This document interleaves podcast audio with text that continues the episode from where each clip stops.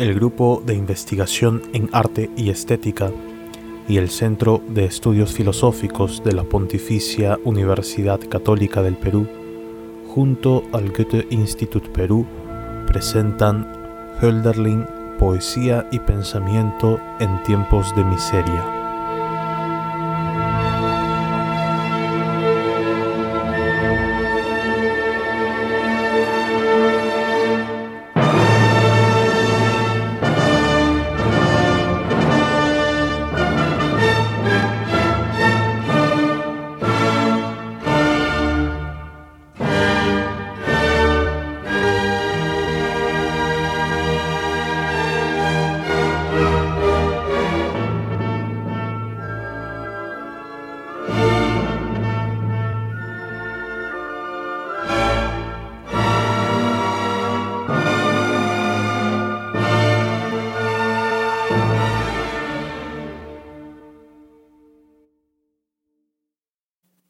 Para nuevos tiempos.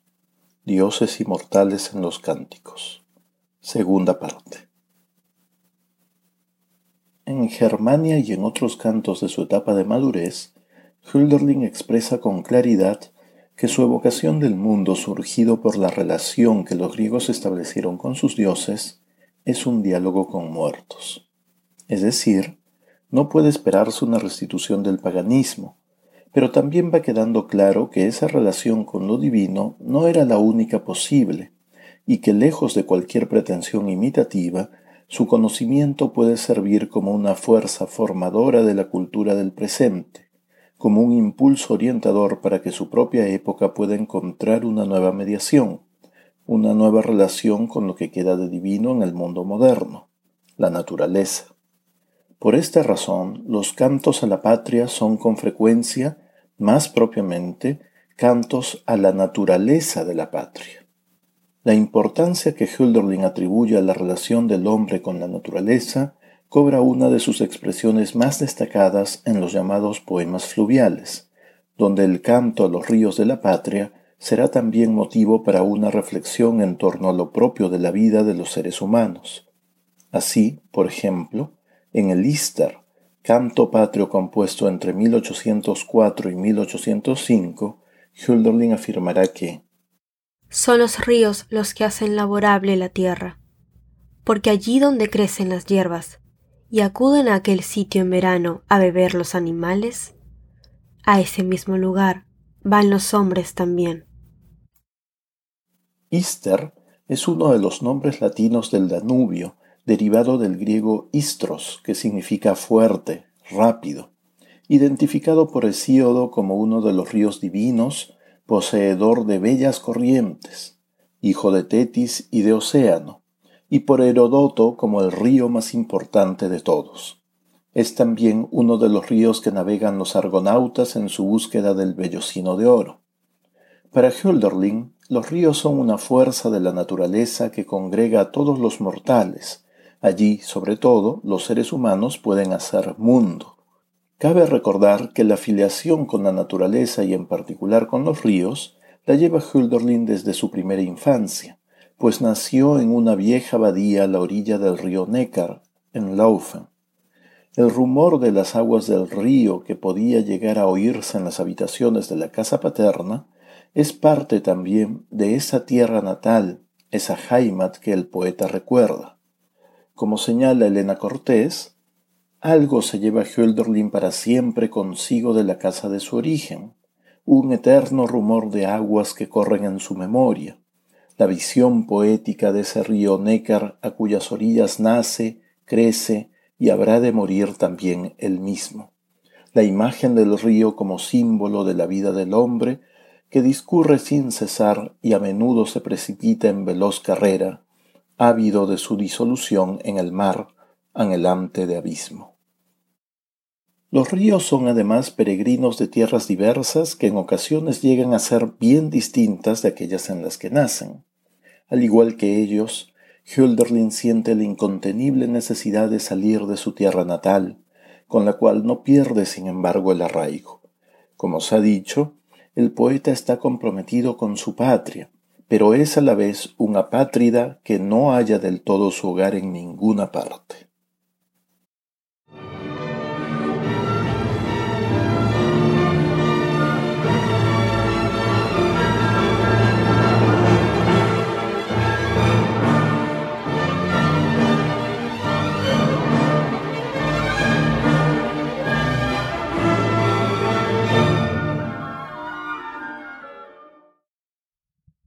Dado que el Neckar desemboca en el Rin, uno de los ríos más importantes de Alemania y Europa, este último también es para Hölderlin tan propio, tan heimatlich como aquel. A este río dedicará el canto que lleva su nombre, el Rin, el más extenso y probablemente el más importante de los poemas fluviales. Según Anacleto Ferrer, es posible que, debido a su ambientación suiza, este cántico haya sido compuesto hacia 1801, mientras el poeta se encontraba en Hautville. El elemento propio del río es su ser incondicionado, su origen puro, el cual le impulsa con vehemencia sin que requiera dar cuenta de lo que es. El ser humano se haya arrojado en la existencia con un discurrir semejante. No obstante, estando desprovisto de aquella pureza, él sí tiene que dar razón del mundo que funda y habita al nombrarlo. Era la voz del más noble río, del Rin, nacido libre, y otra era su esperanza cuando, en lo alto, de sus hermanos el Testino y el Ródano se separó, y quería marchar, e impaciente le empujaba hacia Asia su alma de rey. Pero incomprensible es ante el destino el deseo, y los más ciegos son de los dioses los hijos, pues el hombre conoce su morada y la bestia dónde ha de construirla, pero a ellos se les dio la carencia, en su alma inexperta, de no saber a dónde ir.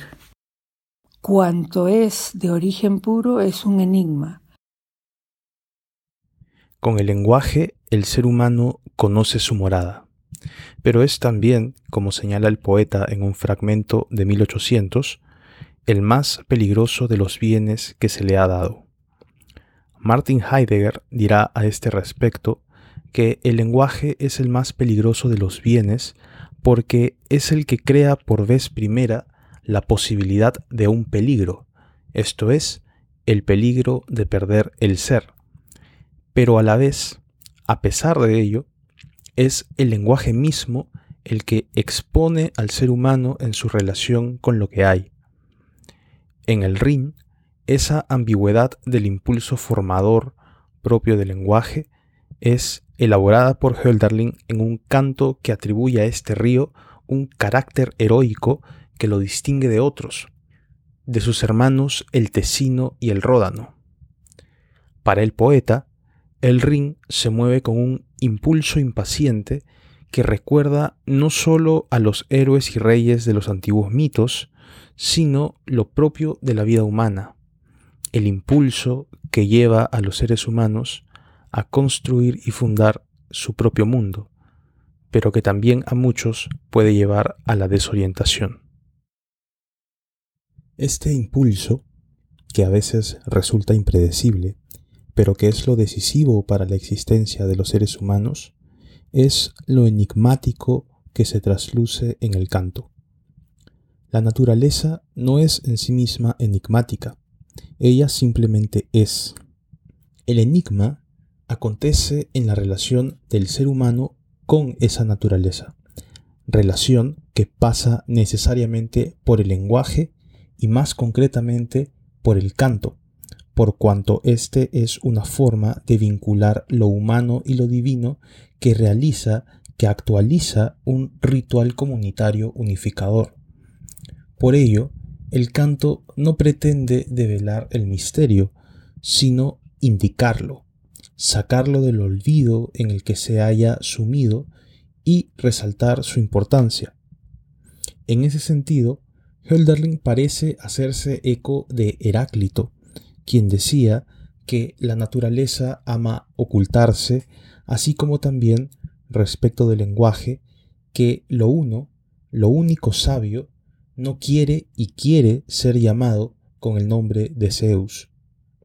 Sin embargo, están también en su horizonte los pensadores de la modernidad, quienes van desarrollando una idea sobre el vínculo enigmático o problemático entre lo humano y lo divino en un sentido que es cada vez menos metafísico o trascendente y más histórico. Herder, por ejemplo, siguiendo la tradición de Leibniz y en respuesta a Voltaire, contrapone la visión ilustrada y su optimismo racionalista con una visión teológica más bien escéptica sobre las posibilidades de conocer racionalmente el curso de la historia humana. Ello le lleva a introducir un halo de misterio en la historia, pero no para dejar de preguntarse por su sentido, sino para hacerlo de modo más pleno, esto es, comprendiendo la historia como un plan divino que hermana a todos los pueblos en una sola unidad original y que, más allá del limitado intelecto humano, permite tener fe en el progreso de la humanidad de un modo más instintivo y profético. Por su parte, Kant desarrolla la idea de un progreso moral de la humanidad ya no impulsado por un designio divino, sino por la naturaleza, es ella la que ha puesto la razón en el hombre, para que éste cumpla con un fin más elevado incluso que su propia felicidad, que consiste en la realización de lo que él llama el reino de los fines, un ideal que debe ser promovido por las acciones de seres libres y autónomos, concebidos como fines en sí mismos. Frente a estos planteamientos, Hölderlin presenta una visión que podemos caracterizar como una visión trágica de la historia. Movidos por el deseo, los individuos se proponen fines que en ciertos casos, precisamente el de los individuos trágicos como lo son Empédocles y Edipo, exceden la unidad comunitaria y los límites establecidos por la ley.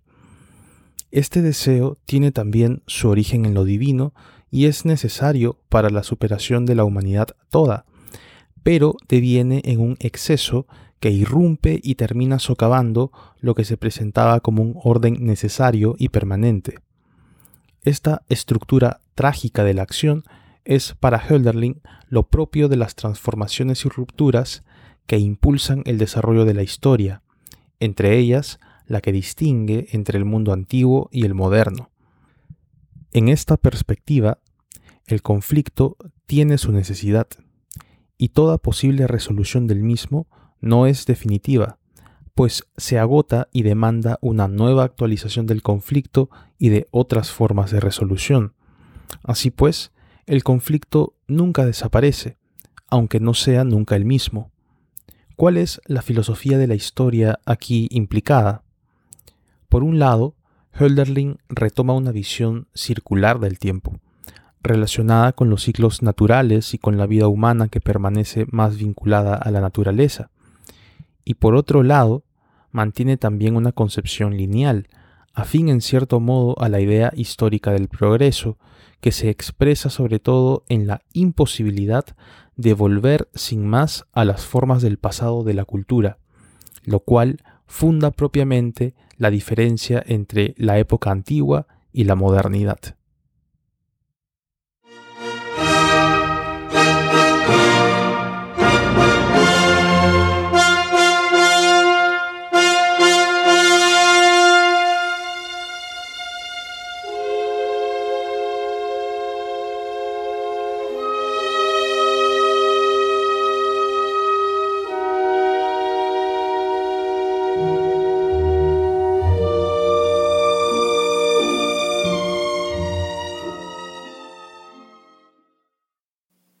Así pues, Hölderlin introduce la contingencia frente al carácter de necesidad que desde la teleología cristiana la modernidad le sigue asignando a la idea de progreso histórico. Más aún, Hölderlin está tratando de superar dualismos modernos como los de naturaleza y cultura, de experiencia y razón, o de necesidad y contingencia, queriendo mostrar la unidad entre dichos opuestos y concibiendo la historia como el desarrollo y realización de las diversas formas en que el ser humano establece y renueva su relación con la naturaleza. Esta concepción introduce el elemento de lo extraño, lo enigmático, lo contingente. Lo que nos parece necesariamente bueno y necesario podría revelarse, al igual que en la anagnórisis de las tragedias, como aberrante o carente de sentido y de necesidad. Toda la trama puede cambiar de dirección y, en realidad, ello es precisamente lo que busca el poeta, un cambio que haga recordar al hombre moderno su vínculo con la naturaleza y con lo divino. Otro de los poemas fluviales es el titulado En las fuentes del Danubio. De hecho, se trata del primer gran poema fluvial de Hölderlin, quien elaboró primero un esbozo en prosa que luego, hacia 1801, sería convertido en un poema con métrica más libre y fluida. El cántico revela una experiencia musical de la naturaleza, al emparentar el fluir de las aguas del río con una melodía, con lo cual el poema busca traslucir también el carácter sagrado de la naturaleza y junto con ello se plantea la importante expectativa del poeta por establecer un canto armónico entre los seres humanos al modo de un coro. Que como cuando en lo alto del órgano de supremos acordes, en el recinto sagrado, manando desde los inagotables tubos, el preludio que nos despierta comienza por la mañana y en derredor, de galería en galería, Fluye ya refrescante el torrente melódico, y hasta las frías umbrías de la morada llena con su entusiasmo, y ya despierto, y subiendo a su encuentro, por fin el sol de la fiesta responde el coro de la comunidad. La imagen del coro vuelve a aparecer en uno de los cánticos más logrados de Hölderlin, titulado Fiesta de la Paz, se trata de un poema del cual se han conservado varias versiones, cuyas variaciones dan cuenta de cambios en la manera como Hölderlin formula ese vínculo espiritual que el pueblo alemán aún debe desarrollar.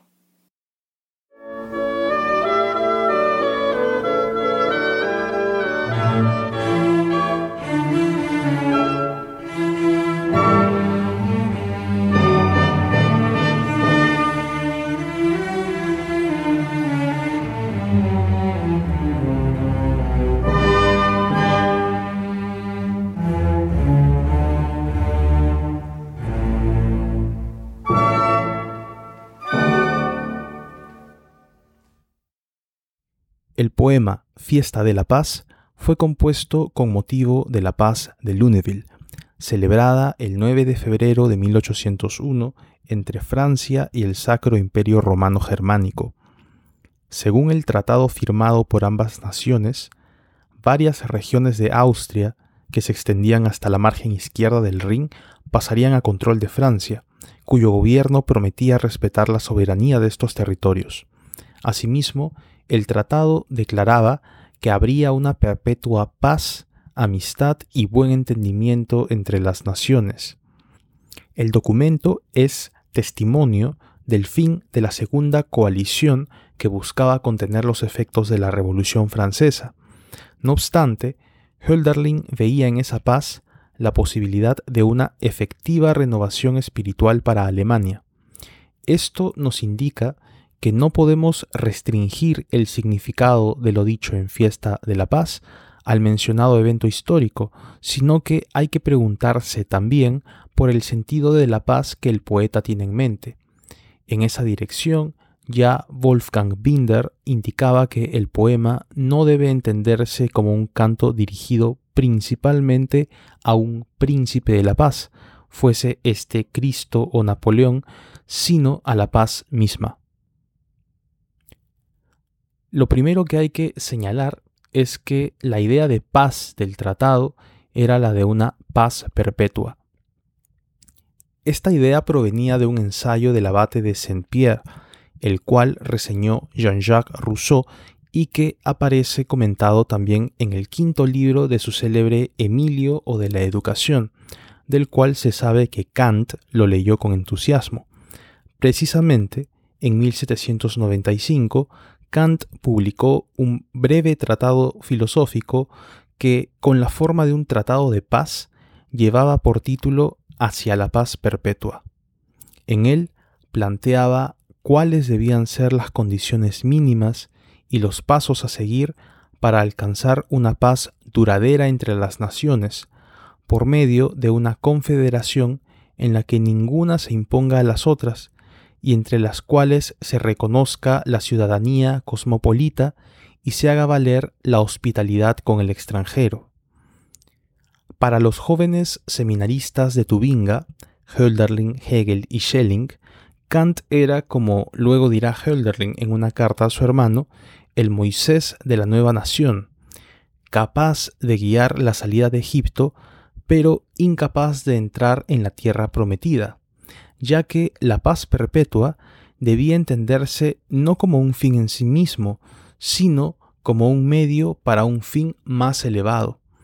Así lo manifiestan en el llamado Proyecto de Sistema, escrito también en 1795, donde la paz perpetua es un ideal de la razón, pero subordinado a la libertad y a la belleza, y que por lo tanto no puede entenderse ni realizarse sin éstas.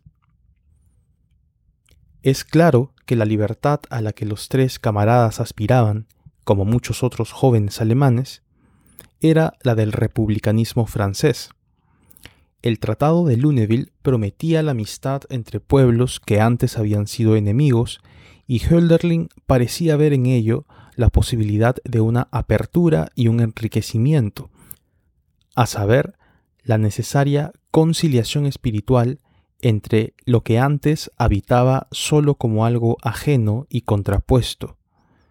Esta conciliación, como se afirma en el canto, designa el tiempo de rejuvenecimiento de la vida y la cultura, pues, dice Hölderlin, cuando un Dios aparece, el cielo y la tierra y el mar se llenan de una claridad que todo renueva. En carta a su hermano de alrededor del año nuevo de 1801, cuando empezaron las negociaciones de paz, Hölderlin dice que sólo en este espíritu de comunidad puede surgir, como la naturaleza en crecimiento, el pueblo alemán. Eso se trasluce en el canto cuando dice que a la puerta de casa, sentada está la madre con su niño, contemplando la paz, y pocos son los que morir parecen. En la mencionada carta, agrega que la paz que ahora se está forjando nos traerá precisamente aquello que ella y sólo ella podía traer, pues traerá muchas cosas que muchos ya esperan, pero también traerá cosas que pocos sospechan. En ese sentido, salir de sí y abismarse en lo extraño, lo otro, no es sólo algo en lo que uno se puede perder, sino que, cuando el Dios otorga en la medida adecuada sus dones a los hombres, es también una condición necesaria para la salvación. En la misma carta, Hölderlin continúa diciendo lo siguiente sobre la paz. No es que alguna forma, alguna opinión o afirmación vayan a triunfar, esto no me parece lo más esencial de sus dones, sino que el egoísmo, en todas sus formas, doblegará la cabeza bajo el sagrado yugo del amor y el bien, el espíritu de comunidad, dominará sobre todo, entrará en todo, y el corazón alemán solo en tal clima, bajo la bendición de esta nueva paz, comenzará a surgir de verdad y sin ningún ruido, como la naturaleza en crecimiento, y desarrollará fuerzas secretas y de largo alcance. Esto es lo que opino, esto veo y creo, y esto es lo que principalmente me permite contemplar con alegría la entrada en la segunda mitad de mi vida. El tema de la paz, como se ve, refiere al acontecimiento de algo divino en el hecho histórico que Hölderlin presenciaba. El amor que doblega a todo egoísmo es de origen divino. Es el amor que anunciaba, exigía y practicaba Cristo. En las versiones previas de Fiesta de la Paz, Hölderlin se refiere a Cristo precisamente como el conciliador. La paz no es posible entre los hombres sin esa fuerza conciliadora que instaura lo divino en el mundo humano. El seguimiento de Cristo, según el Evangelio, estaba orientado hacia lo mismo. Bienaventurados los que trabajan por la paz, porque ellos serán llamados hijos de Dios. Jesús mismo, en efecto, animaba a sus discípulos a abandonar incluso el propio hogar y a abrirse por medio del amor a una comunidad universal que trascendiera los límites del pueblo elegido. Es esta comunidad universal donde acontece para Hölderlin el espíritu de la fiesta, que es la paz misma, la cual devuelve al ser humano su conexión con la naturaleza y la presencia de los dioses. Al hablar de esa comunidad, usa la significativa imagen musical del coro. No obstante, Hölderlin parece dudar de la actualidad o inmediatez de esa comunidad de armonizadas voces y corazones sincronizados, colocando más bien su posibilidad en el futuro, como una tarea aún pendiente del pueblo alemán. Para observar esto, debemos atender, como se ha dicho, a las distintas versiones de Fiesta de la Paz y cómo en ellas aparece la imagen del coro.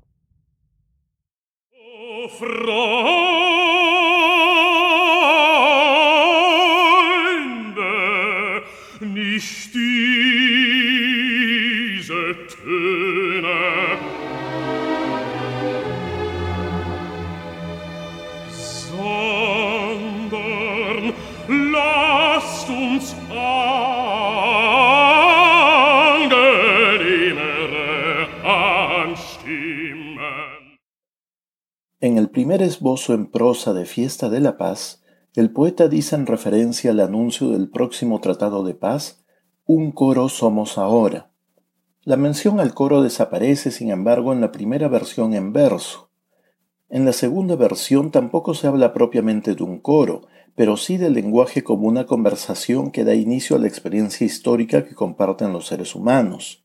Allí dice, desde que somos una conversación y escucharnos podemos unos a otros. Finalmente, es en la versión definitiva donde lo propiamente musical del coro, el canto, el lenguaje que congrega en la música, se anuncia como algo que todavía no se realiza, pero que está próximo a ocurrir. Muchas cosas desde el amanecer, desde que somos una conversación, y unos a otros nos oímos, le han ocurrido al hombre, pero pronto seremos canto. El lenguaje, en las formas de la conversación y del canto que pronto será, articula la relación entre el pasado y el futuro desde la perspectiva del presente que el poeta experimenta entusiasmado. Así pues, en las distintas versiones de Fiesta de la Paz, vemos que la comunidad aparece con imágenes que vinculan los temas de la fiesta, la experiencia de lo divino, la relación del hombre con el lenguaje y la necesidad de renovar una época que ha llegado ya al atardecer y que, agotada, se dirige al descanso. Mucho desde la mañana, desde que somos una conversación y escuchamos el uno al otro, ha experimentado el hombre. Pero pronto seremos canto y la imagen del tiempo que el Gran Espíritu revela, un signo es entre nosotros, de que entre Él y otros, una alianza entre Él y otros poderes hay. No Él solo, sino que los increados, eternos, son reconocibles todos en ello, al igual que también en las plantas. La Madre Tierra así, a la luz y al aire conoce. Por último está, sin embargo, oh poderes sagrados, para ustedes el signo de amor, el testimonio de que ustedes aún son el día de fiesta. Incluso en tiempos de desamparo, de oscuridad, el poeta puede ver los tenues signos de transformación que le permiten tener esperanza. En carta Landauer de fines de enero de 1801 le escribe, Pienso que con la guerra y la revolución toca su fin aquel Boreas moral, el espíritu de la envidia, y que tal vez madure una sociedad al menos más hermosa que la anterior sociedad burguesa. El poeta intuye un cambio que ya ocurre en el presente, pero que hace falta desocultar. Por eso debe preparar el terreno, colocar en palabras nuevas las formas en las que la vida se está renovando. Esto es lo que aún hace necesario su canto en una sociedad que lo banaliza.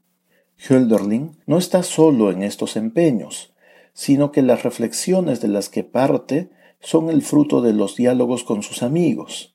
Así, por ejemplo, en la Fenomenología del Espíritu de 1807, Hegel afirmará también de modo semejante lo siguiente. Vivimos en tiempos de gestación y de transición hacia una nueva época.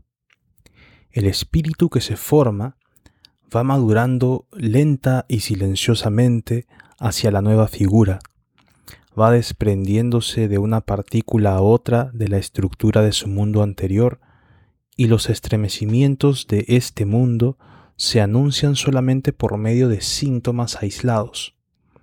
La frivolidad y el tedio que se apoderan de lo existente y el vago presentimiento de lo desconocido son los signos premonitorios de que algo otro se avecina. Estos paulatinos desprendimientos, que no alteran la fisonomía del todo, se ven bruscamente interrumpidos por la aurora que de pronto ilumina como un rayo la imagen del mundo nuevo. Naturalmente, el filósofo confiará en la agudeza de la mirada nocturna de la lechuza de Minerva, es decir, llevará su época a conceptos. Pero antes que él, el poeta acude al don otorgado por Apolo, el cual, desde la memoria que atesora, le permite poner nombre a los signos que el filósofo luego interpreta. En versos que se han hecho célebres del poema Memoria, Andenken, Hölderlin dice lo siguiente. En verdad el mar quita y da memoria, y el amor también fija los aplicados ojos. Pero lo que permanece lo fundan los poetas.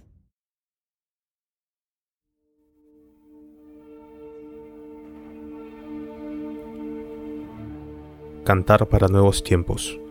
Dioses inmortales en los cánticos. Segunda parte. Conducción y dirección. Yosimar Castilla y Arturo Rivas.